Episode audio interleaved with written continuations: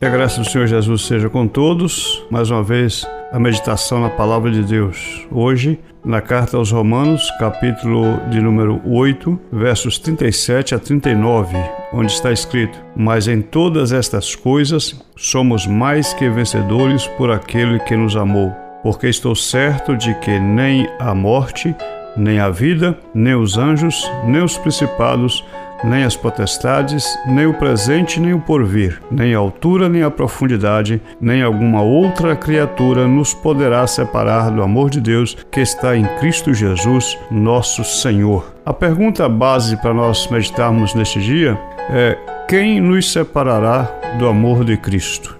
É evidenciado, principalmente nos últimos dias, que há uma ação muito forte na tentativa de afastar-nos de Deus e de separar-nos do amor de Cristo Jesus.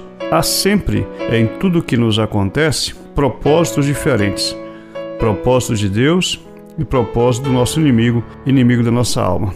As lutas e as tribulações pelas quais passamos, as provações às quais nos submetemos, são usadas por Deus e muitas vezes são até enviadas por Deus com o objetivo de nos aproximar mais dele e aumentar o nosso amor e a nossa fé. Mas as tribulações e as lutas pelas quais passamos são também usadas pelo nosso inimigo para tentar nos afastar de Deus, para tentar abalar a nossa fé.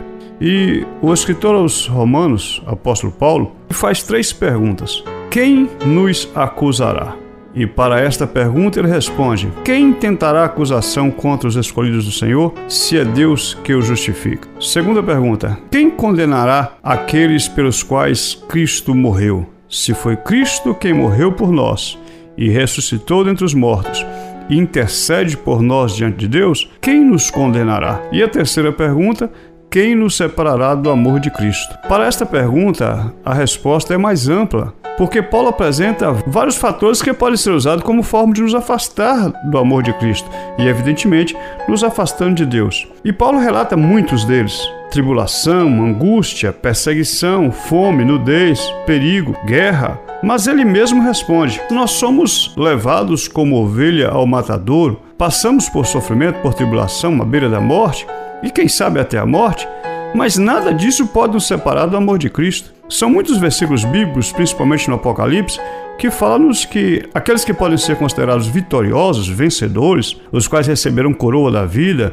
nome escrito no livro da vida, direito de entrar nos céus pelas portas, não são aqueles que passam por menos tribulações, mas aqueles que permanecem fiéis diante da tribulação. São aqueles que não se separam do amor de Deus que está em Cristo Jesus. E este é o cântico da vitória que Paulo fala. Quem nos separará do amor de Cristo? Estou certo que muitas coisas virão sobre nós. Mas em todas estas coisas somos mais do que vencedores por aquele que nos amou. Estou certo que nada disso nos separará do amor de Cristo. Por estas coisas, o inimigo pode sussurrar nos seus ouvidos a ideia de que Jesus não está cuidando de você, que as mãos de Deus não estão sobre você e que você está abandonado até pelo próprio Deus. O que Deus fala para nós não é isto. O que Deus fala para nós é que nada disto pode nos separar do amor dele. E por que nada pode nos separar do amor de Deus que está em Cristo? O amor de Deus que está em Cristo Jesus é aquele que ele nos amou incondicionalmente. Quando nós ainda estávamos em nosso pecado, ele nos amou primeiro. Nada poderá nos separar do amor de Deus que está em Cristo, porque Ele nos amou. E nada impede que Ele nos ame. Nós sempre seremos alvos do amor de Cristo. Mesmo em tribulação, nós somos alvos do amor de Cristo. E é exatamente este amor de Cristo é que nos sustenta. Esta é a nossa vitória.